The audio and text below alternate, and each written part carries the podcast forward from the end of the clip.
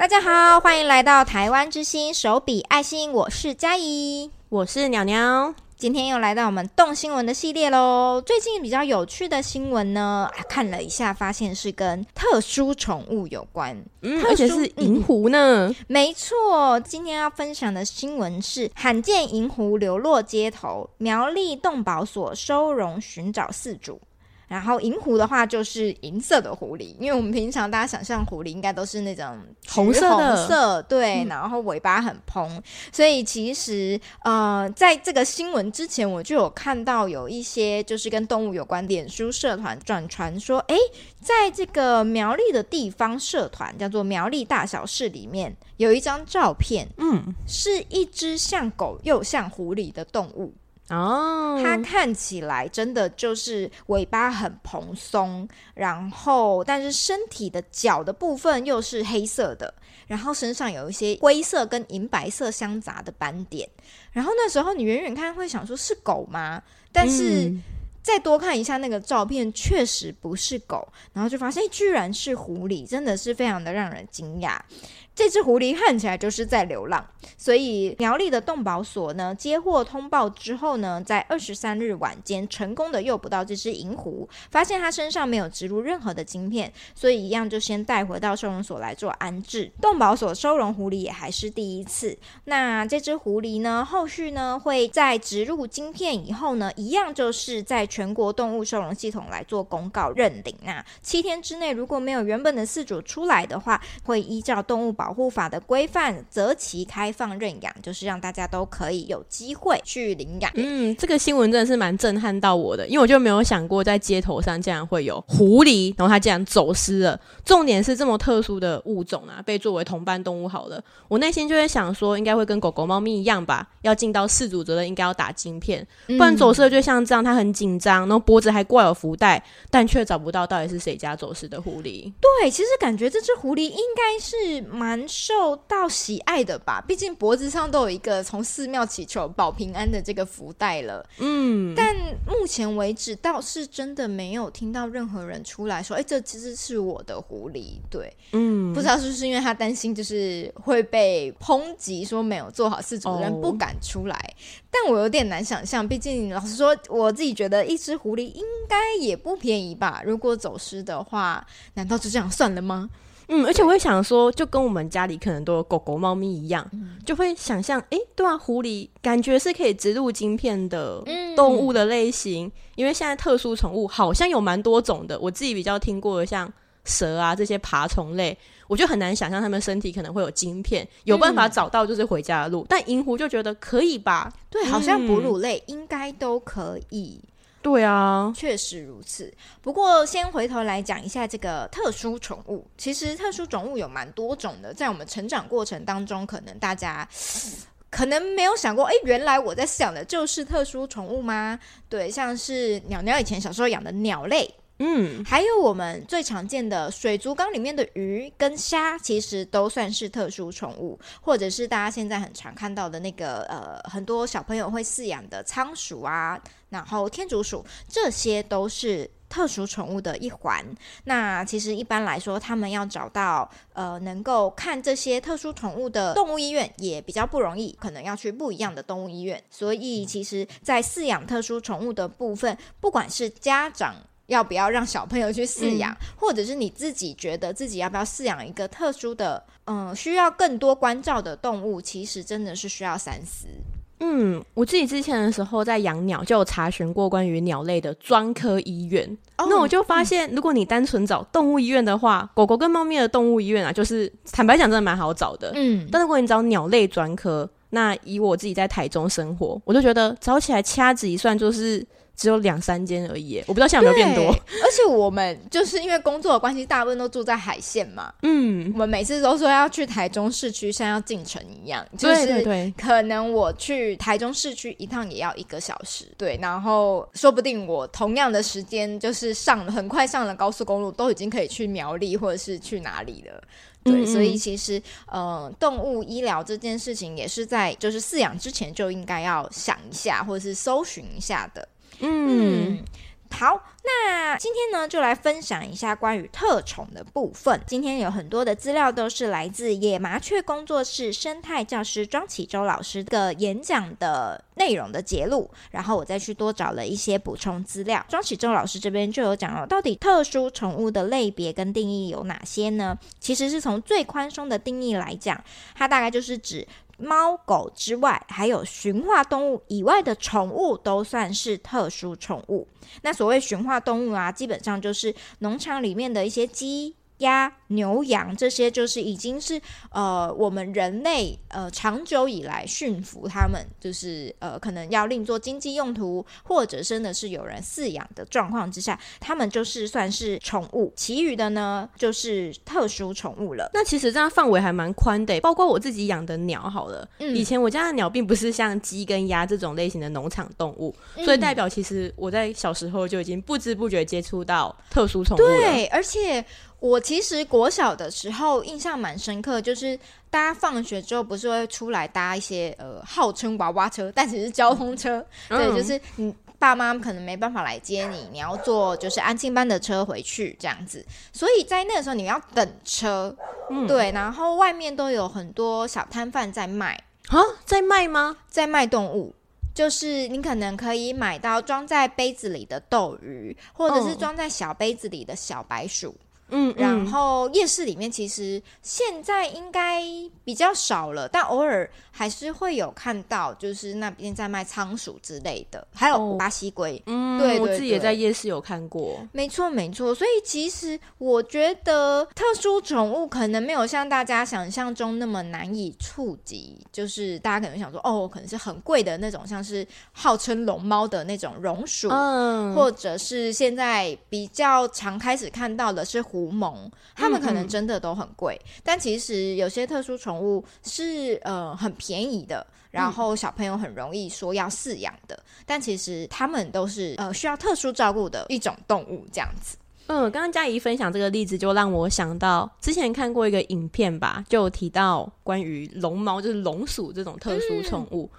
然后很多人就觉得，哎，胖胖圆圆的，很想要饲养，殊不知它原来是一种对温度。非常有限制，可能就是要低于忘记是十五还二十，对对对对对。嗯、然后好像如果高于那个温度，必须要开冷气给它吹，不然可能会造成它就是身体不好，觉得不舒服啊。所以我觉得大家在饲养动物的时候，真的要评估一下自己环境的考量，嗯，嗯，要不然可能会变相就是虐待，或者是让这只动物有不合适的环境，觉得不大有利于健康。嗯、没错没错，就是其实特殊宠物要看它原产地在哪边。那他可能就是习惯那样子的生活，嗯，有时候真的不是台湾能够就是提供的，甚至连就算是一般的猫狗好了，我常常就是在街头上看到一些哈士奇呀，啊，或者是毛很长的，我都觉得啊，在台湾生活的他们一定很辛苦吧，嗯，这种感觉。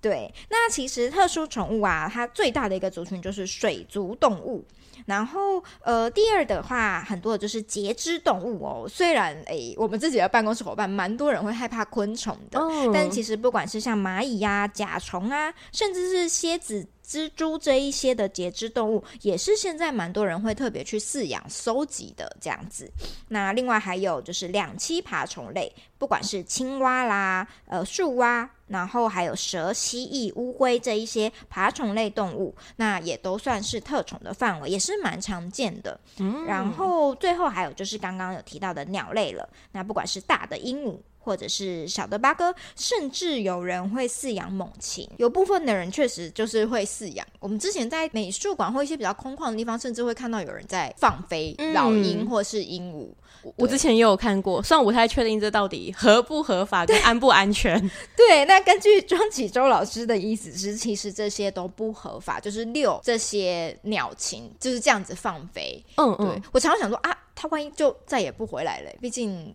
嗯，好像也没有看到那些放飞的人有牵一个什么东西。嗯、那鸟真的是很自由的，凭着他们的训练回来主人的身边。但是如果还没有回来呢？这是我看到的时候画一个问号的。哦，对对对，而且我也想到，除了像猛禽的放飞。就我自己，因为我加入一些鸟类的社团，我就很常看到有人可能放飞鹦鹉。哇！而且我觉得大家心脏好大颗，鹦鹉应该那种就是大只的鹦鹉，应该都不便宜吧？就是当时要饲养、要购买的时候，怎么大家都不怕自己的钱钱飞走呢？嗯，而且有些比较小型的鹦鹉也会担心它会不会被大自然界的猛禽可能就抓走，因为确实也有一些放飞的例子是直接被。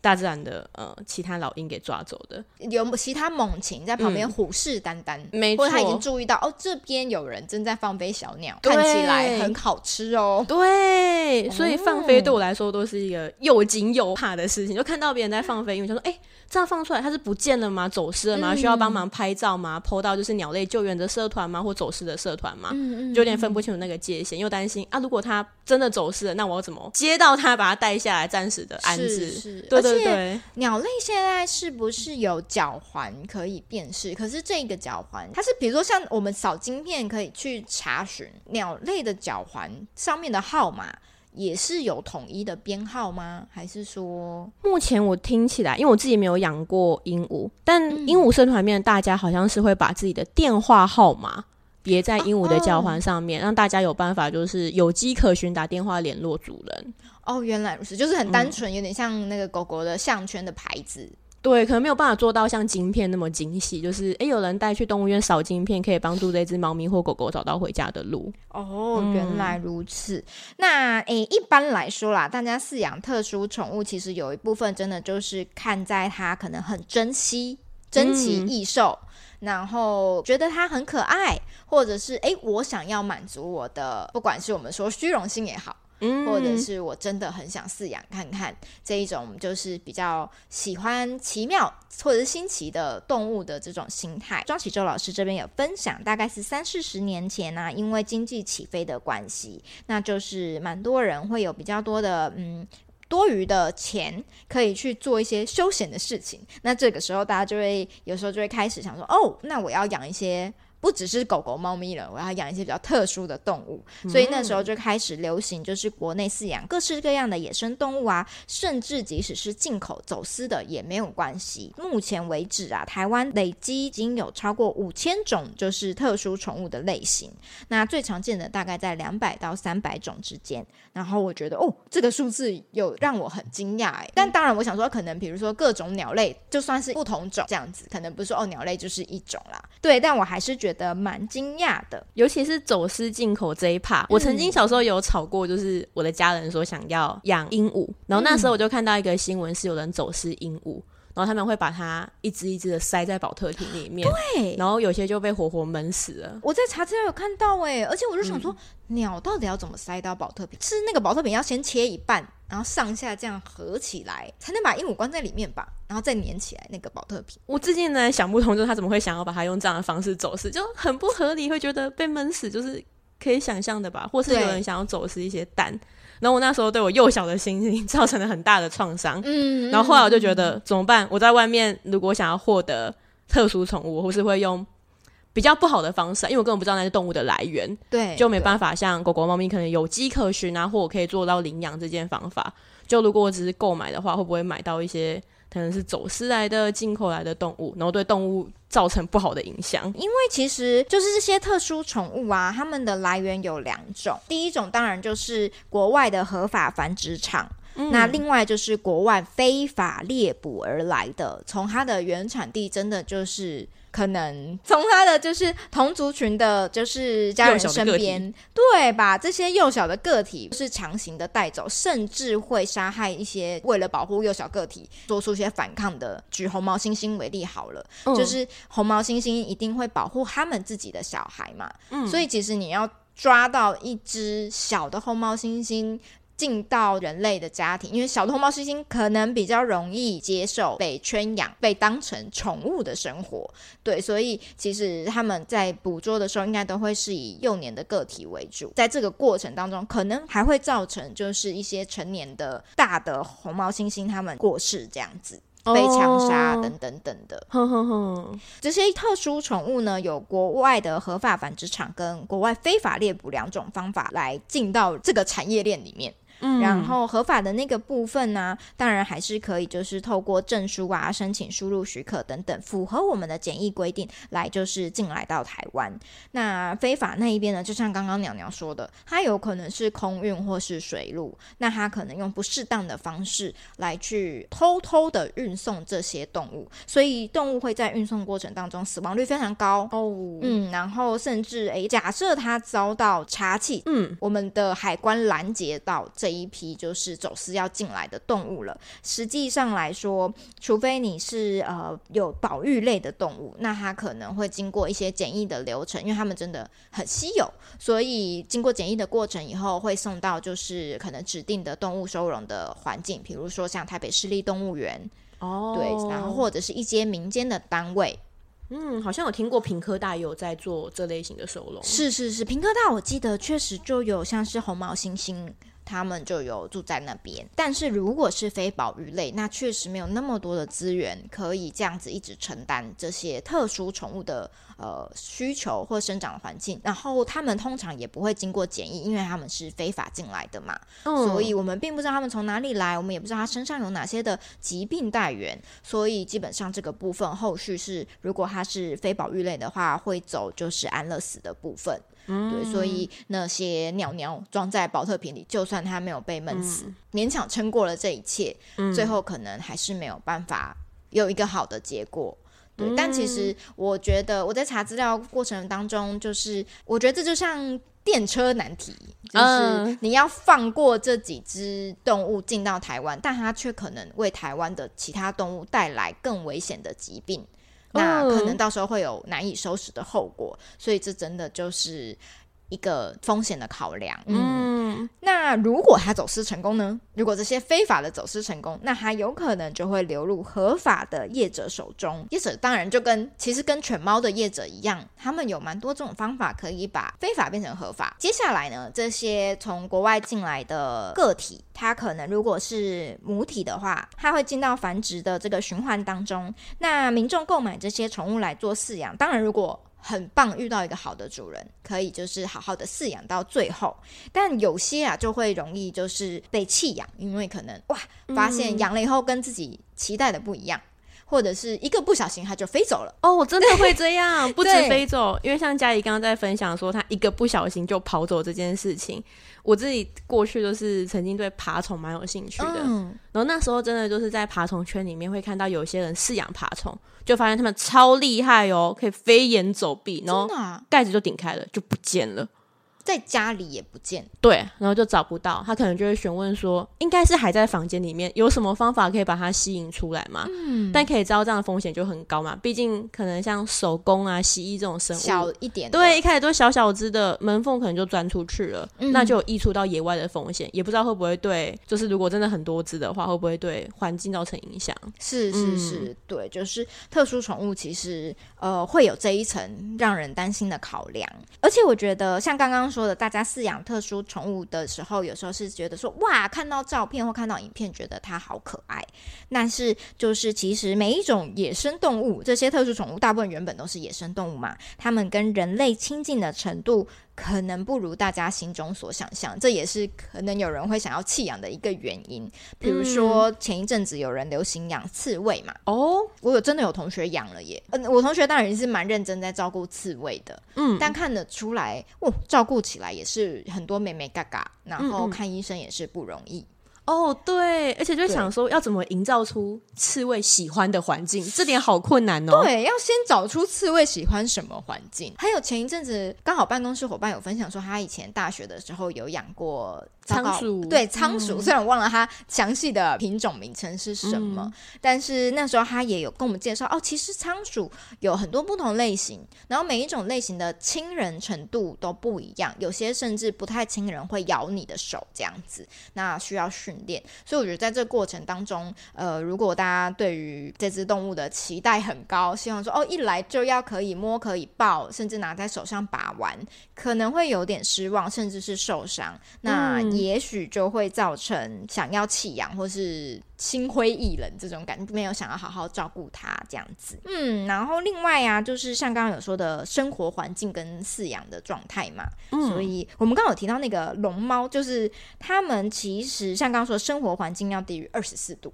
嗯，真的很冷呢、欸。我都夏天开冷气也没有那么冷。对，可能二十八度我就觉得差不多了。真的，所以如果特别要开这个冷气给龙猫的话，我相信就是可能要花后面蛮大一笔钱的。嗯，对，或者是你要盖一个，就是它可以生活的，呃，生活的很舒服的笼子。像是我有看到，呃，庄启周老师有讲到，就是即使你只是养两只小小的箭毒蛙，如果你是一个很真的很想要让他们过得很快乐的饲主，您可能就是要打造一个跟他原生的栖地很像的环境。那其实你要花很多的钱，你不是给他一个小小的笼子而已，你要给他一个很大的生态缸这种程度。对对，可能是要模仿它的雨林的环境。嗯、那可能对，就是花费的比你想象中还要多，甚至我们就不要讲一些可能比较大型的蜥蜴，就是好像有、嗯、呃泽巨蜥吧，就是真的很大只、嗯，可能还要顾及到它的就是有没有水池啊，有没有加温垫啊，太冷也不行啊，太热可能要有一些湿气的控制啊之类的。真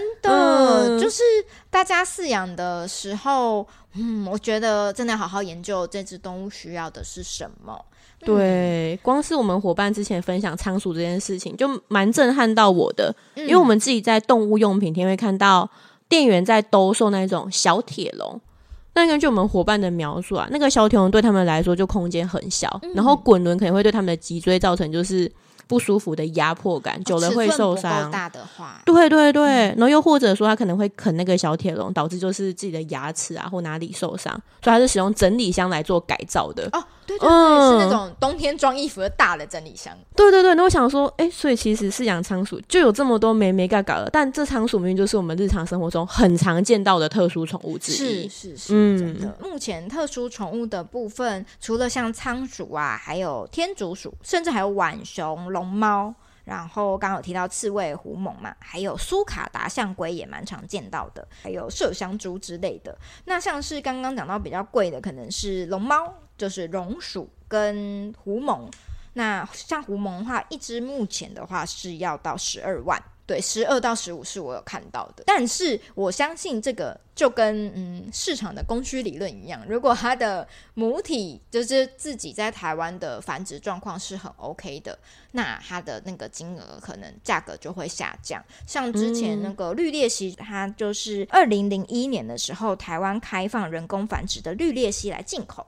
它原本走私的价格就要蛮高的，就是有上万块的价格。但可能因为就是可以开放说，诶，人工繁殖的部分可以合法进口之后，这个价格就迅速的下降，嗯、然后导致就是哎。蛮多想要尝试饲养两栖爬虫类的民众呢，都可以就是饲养了，但当时没有去做好这个部分的饲主的晶片啊，或者是这些的管理，导致后面就是大家应该都记得，就是绿鬣蜥后来也一样外溢到野外，嗯，后续造成就是蛮多呃需要去处理的部分，像是他们可能在南部就是形成了野外的族群，然后因为又缺乏了天敌，所以这个数量更是。爆炸性的成长，很多地方都看得到绿鬣蜥，甚至可能在一些离岛也有绿鬣蜥的踪影。那绿鬣蜥喜欢吃果实跟嫩芽，其实相对来说没有对这些我们本土种造成很直接的伤害，但是会造成那个农民大量的农损。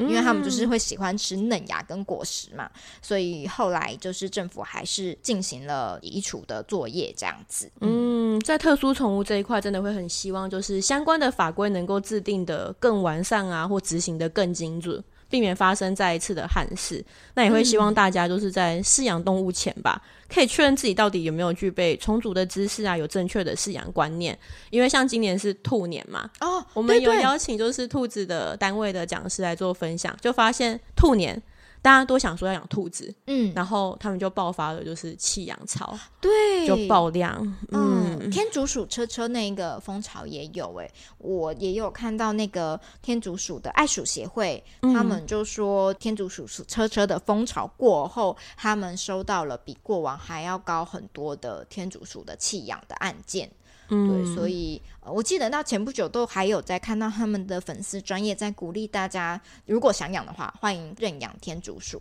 嗯嗯，对对，这就回头来讨论到就是怎么去管理，然后到底要用什么法律来管理。老实说，我查的过程当中发现，特殊宠物这一块确实是一个灰色地带，所以，所以现在都没有明确的规范吗？目前看起来是没有明确规范的。动物保护法里面呢、啊，现在说到明确需要宠物登记的只有犬猫，所以其他特宠它目前是没有强制规范一定要植入晶片的。那甚至连繁殖业的许可这件事情，目前都还是只有限于犬猫而已。像刚刚说的那个国内的繁殖业者取得母体之后，它自行的繁殖这个部分确实没有违法，因为还没有法律。对对对，没有违法。对，嗯、但他可能就会跟你说哦。我有证书，它是从哪边过来的？它是合法的管道，它有经过，比如说检疫啊，或者是呃合法的申请进来的。但是能不能繁殖，跟要怎么去规范它的繁殖这部分，确实没有特别的规范。因为我想，可能就是因为每个物种。的落差太大了吧？如果要去规范的话，真的要花还蛮多的心力去规范。比如说，嗯、哦，这个母体它一年能够繁殖几次？要不要打晶片？晶片打在哪里？什么时候要打？等等的。我觉得犬猫现在也还有蛮多模糊的空间。嗯，对。但是毕竟，呃，我们最熟悉犬猫了，这些细节大家都比较能够坐下来讨论。但是每一种物种，我觉得可能落差太大，你要找到专家。去跟你说要，比如说，甚至包含怎么饲养才不会是不当饲养，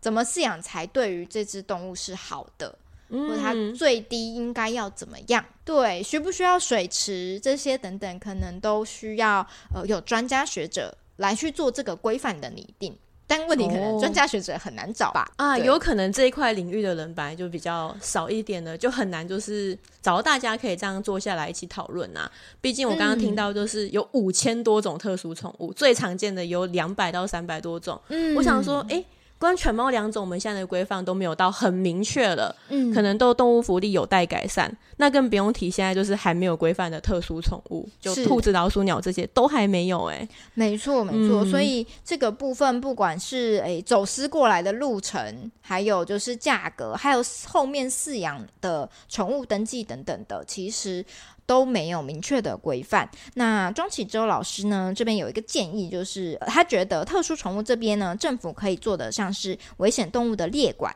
还有特殊宠物饲养的证照，然后还有饲养登记，有一些需要就是饲养门槛的宠物，也应该要有执照之后才能够养。